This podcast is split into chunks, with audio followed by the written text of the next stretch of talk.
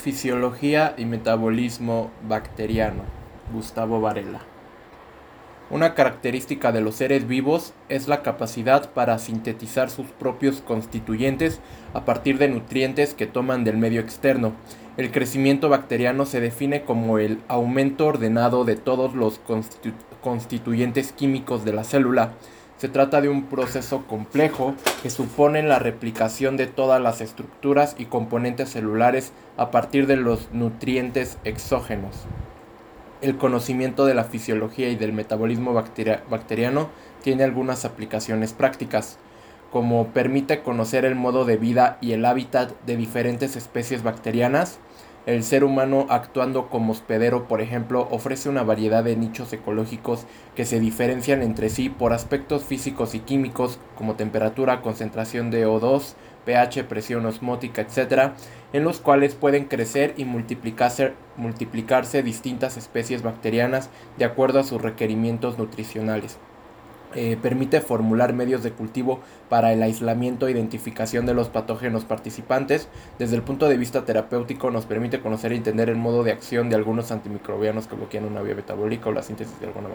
Okay, entonces, el crecimiento bacteriano se define como el aumento ordenado de todos los constituyentes químicos de la célula. Se trata de un proceso complejo que supone la replicación de todas las estructuras y componentes celulares a partir de los nutrientes exógenos. El término metabolismo se refiere al conjunto de reacciones químicas que tienen lugar en la célula y tienen tres funciones específicas a saber, obtener energía química del entorno, almacenarla para utilizarla luego en diferentes funciones celulares, convertir los nutrientes exógenos en unidades precursoras de los componentes macromoleculares de la célula bacteriana, formar y degradar moléculas necesarias para funciones celulares específicas como por ejemplo movilidad y captación de nutrientes. Repito, el metabolismo tiene tres funciones específicas, obtener energía química del entorno, almacenarla para utilizarla luego en diferentes funciones celulares, convertir los nutrientes exógenos en unidades precursoras de los componentes macromoleculares de la célula bacteriana, formar y degradar moléculas necesarias para funciones celulares específicas como por ejemplo movilidad y captación de nutrientes. El metabolismo tiene lugar a través de secuencias de reacciones catalizadas enzimáticamente y se divide en anabolismo y catabolismo. Repito, el metabolismo tiene lugar a través de secuencias de reacciones catalizadas enzimáticamente y se divide en anabolismo y catabolismo. El proceso por el cual la célula bacteriana sintetiza sus propios componentes es anabolismo y como resulta en la producción de nuevo material también se denomina biosíntesis. La biosíntesis es un proceso que requiere energía, por lo tanto las bacterias deben de ser capaces de obtenerla de su entorno para crecer y eventualmente multiplicarse. El conjunto de reacciones degradativas de los nutrientes para obtener energía o para convertirlos en unidades mm, precursoras de la biosíntesis se conoce como catabolismo. Vimos de este modo los dos tipos de transformaciones químicas que ocurren simultáneamente en la bacteria y así el metabolismo es el resultado colectivo de ambas reacciones. Las reacciones catabólicas resultan en la liberación de la energía química contenida en los nutrientes, mientras que las anabólicas la consumen. Por lo tanto, la energía liberada como resultado de las reacciones de oxidorreducción del catabolismo debe ser almacenada y transportada de algún modo. Una forma es como, es como compuestos con uniones fosfato de alta energía y son estos los que luego sirven como intermediarios en la conversión de la energía conservada en trabajo útil. El compuesto fosfato de alta energía más importante de los seres vivos es el adenosintrifosfato. Este se genera en la célula bacteriana por dos procesos diferentes, llamados fosforilación a nivel del substrato y fosforilación oxidativa. Repito, eh, las reacciones catabólicas resultan en la liberación de la energía química contenida en los nutrientes mientras que las anabólicas la consumen. Por lo tanto, la energía liberada como resultado de las reacciones de óxido de reducción del catabolismo debe ser almacenada y transportada de algún modo. Una forma es como compuestos con uniones fosfato de alta energía y son estos los que luego sirven como intermediarios en la conversión de la energía conservada en trabajo útil. El compuesto fosfato de alta energía más importante es el ATP. Este se genera en la célula bacteriana por dos procesos diferentes, llamados fosforilación a nivel del substrato y fosforilación oxidativa. Metabolismo productor de energía. En los seres vivos, la utilización de la energía potencial contenida en los nutrientes se produce por reacciones de oxidorreducción. Repito, en los seres vivos, la utilización de la energía potencial contenida en los nutrientes se produce por reacciones de oxidorreducción. La utilización de la energía potencial contenida en los nutrientes se produce por reacciones de oxidorreducción. Químicamente la oxidación está definida por la pérdida de electrones y la reducción por la ganancia de los mismos. En bioquímica, las reacciones redox frecuentemente incluyen no solo la transferencia de electrones, sino de átomos enteros de hidrógeno, por lo que conocen también con el nombre de reacciones de deshidrogenación. En reacciones de este tipo hay sustancias que ceden electrones, donadores, y otras que los aceptan, aceptores. En las bacterias de interés eh, médico, los sistemas redox que transforman la energía química de los nutrientes en una forma biológicamente útil incluyen la fermentación y la respiración. Repito, en reacciones mm, en las bacterias, los sistemas de los sistemas redox que transforman la energía química de los nutrientes en una forma biológicamente útil incluyen la fermentación y la respiración. En la fermentación, tanto la molécula dadora como la aceptora de electrones son compuestos orgánicos, mientras que en la respiración hay un aceptor final exógeno, que cuando es el oxígeno hablamos de respiración aerobia, que cuando es un compuesto inorgánico hablamos de respiración anaerobia. Repito, en la fermentación, tanto la molécula dadora como la aceptora de electrones son compuestos orgánicos, mientras que en la respiración hay un aceptor final exógeno, que cuando es el oxígeno hablamos de respiración aerobia y cuando es un compuesto inorgánico hablamos de respiración anaerobia. Fermentación.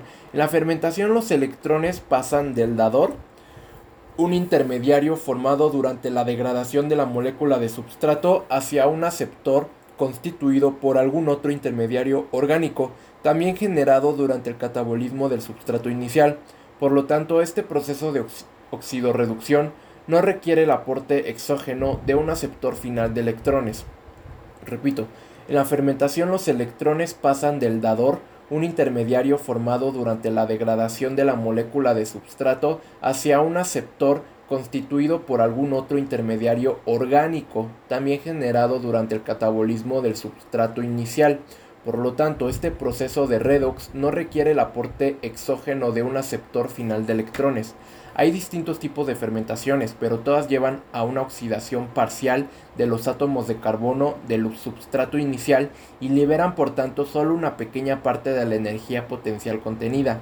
Repito, eh, hay distintos tipos de fermentaciones, pero todas llevan a una oxidación parcial de los átomos de carbono del sustrato inicial y liberan por lo tanto solo una pequeña parte de la energía potencial contenida.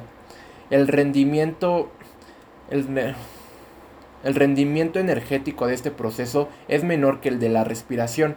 En las bacterias se encuentran las tres vías centrales del metabolismo intermediario de los hidratos de carbono la vía glucolítica o de Embender-Meyerhoff-Parnas, la vía de petosa fosfato o shunt de las pentosas, la vía de Enter-Durdorf.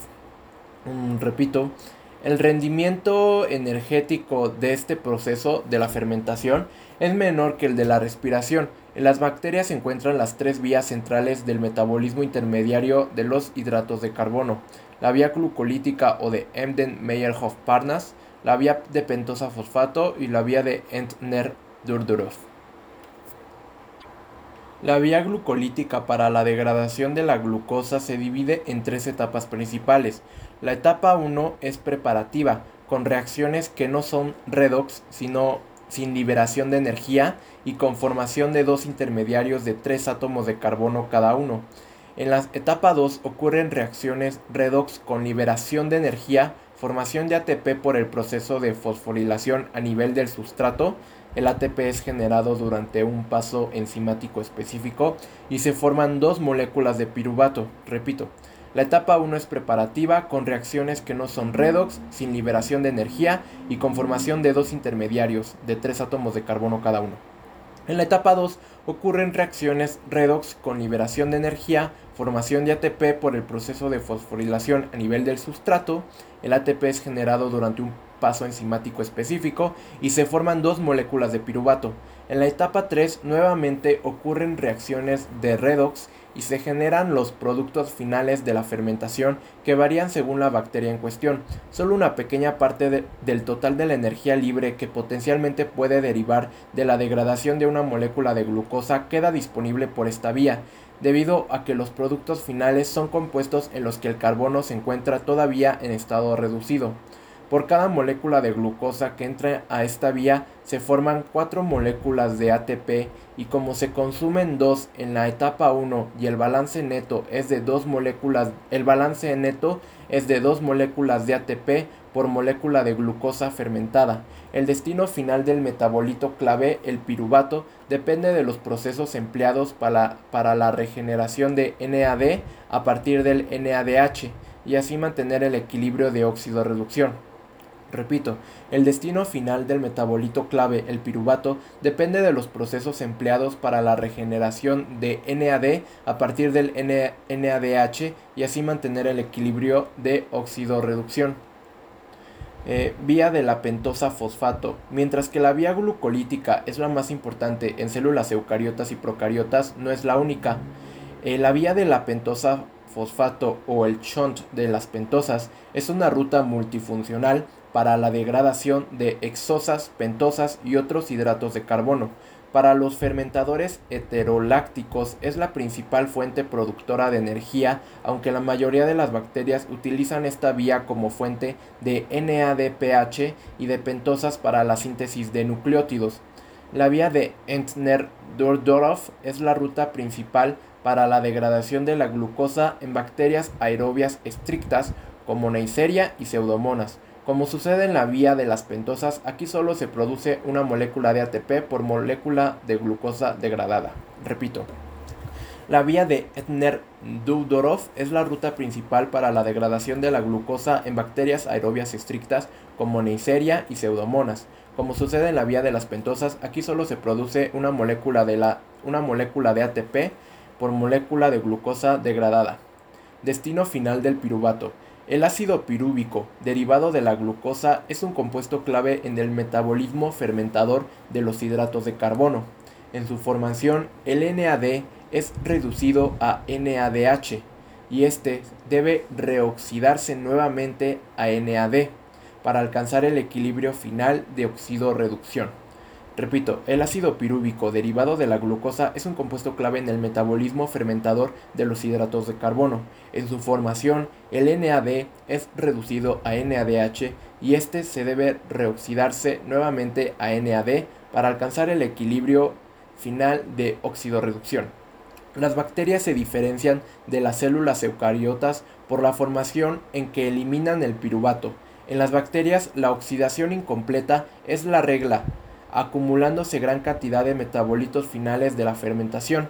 El estudio y conocimiento de las fermentaciones bacterianas tienen importancia práctica ya que proporcionan productos de valor industrial y son de utilidad en el laboratorio para la identificación de diferentes especies.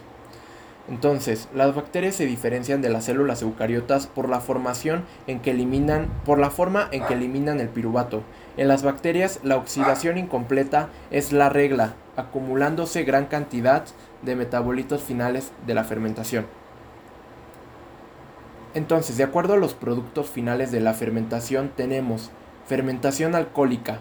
El tipo de fermentación mm, más antigua que se conoce es la producción de etanol a partir de la glucosa. Aunque ciertas bacterias producen alcohol, este es elaborado por otras vías. Fermentación homoláctica. Todos los miembros del género Streptococcus Pediococcus y muchas especies de Lactobacillus fermentan la glucosa fundamentalmente a ácido láctico con poca acumulación de otros productos finales.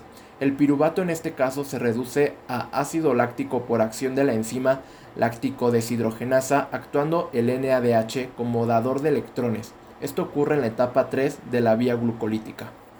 Repito, fermentación homoláctica. Todos los miembros del género Streptococcus, Pediococcus y muchas especies de Lactobacillus fermentan la glucosa fundamentalmente a ácido láctico con poca acumulación de otros productos finales. El piruvato en este caso se reduce a ácido láctico por acción de la enzima láctico deshidrogenasa, actuando el NADH como dador de electrones. Esto ocurre en la etapa 3 de la vía glucolítica. Fermentación heteroláctica. En este tipo de fermentación, solo la mitad de la glucosa se convierte en ácido láctico, el resto en una mezcla de CO2, ácido fórmico, ácido acético, etc. En esta fermentación se emplea fundamentalmente eh, el chont de las pentosas, que es la vía de pentosa fosfato, y se da en bacterias del género Leuconostoc y Lactobacillus. Fermentación del ácido propiónico. Es característica en algunas bacterias anaerobias como Propionibacterium, que es bacilo gran positivo no espurulado. Este tipo de fermentación tiene la ventaja de que genera una molécula más de ATP. Fermentación ácido mixta. Es característica de la mayoría de las enterobacterias. Bacterias como Shigella, Salmonella y E. coli fermentan las exosas a través del piruvato ácido láctico, ácido acético, succínico y fórmico. Repito, fermentación ácido mixta es característica de la mayoría de las enterobacterias, como Salmonella y E. coli. Fermentan las exosas a través del piruvato ácido láctico, ácido acético, succínico y fórmico. Fermentación de butanodiol. Varias bacterias, mm, varias bacterias como Enterobacter, Serratia y Bacillus producen de 2 a 3 eh, butanodiol durante la fermentación de la glucosa. Este deriva de la condensación de dos moléculas de piruvato en una molécula neutra de acetoína que luego es reducida a 2,3-butanodiol. Fermentación del ácido butírico. Se ve en bacterias del género Clostridium, bacillus gram positivo, anaerobio espurulado. Si bien hasta ahora nos hemos referido solo a la fermentación de hidratos de carbono como procedimiento para obtener energía por parte de las bacterias, debemos destacar que otros compuestos orgánicos pueden ser fermentados, como por ejemplo aminoácidos, eh, alanina, glicina. En el caso de, la, de los Clostridium proteolíticos, la fermentación de aminoácidos más característica es la reacción de Stickland. Eh, hemos discutido el metabolismo de los hidratos de carbono en ausencia de un aceptor externo de electrones y vimos que solo una pequeña parte de la energía potencial contenida en el substrato es liberada. Esto se debe fundamentalmente a que la diferencia entre los potenciales de redox entre los potenciales redox entre la molécula dadora inicial y la molécula aceptora final es muy pequeña. Otras bacterias tienen la capacidad de oxidar completamente el sustrato inicial a CO2 por el proceso conocido como respiración. Repito, hemos discutido el metabolismo de los hidratos de carbono en ausencia de un aceptor externo de electrones y vimos que solo una pequeña parte de la energía potencial contenida en el sustrato es liberada. Esto se debe fundamentalmente a que la diferencia entre los potenciales eh, de óxido reducción entre la molécula dadora inicial y la molécula aceptora final es muy pequeña. Otras bacterias tienen la capacidad de oxidar completamente el sustrato inicial a CO2 por el proceso conocido como respiración.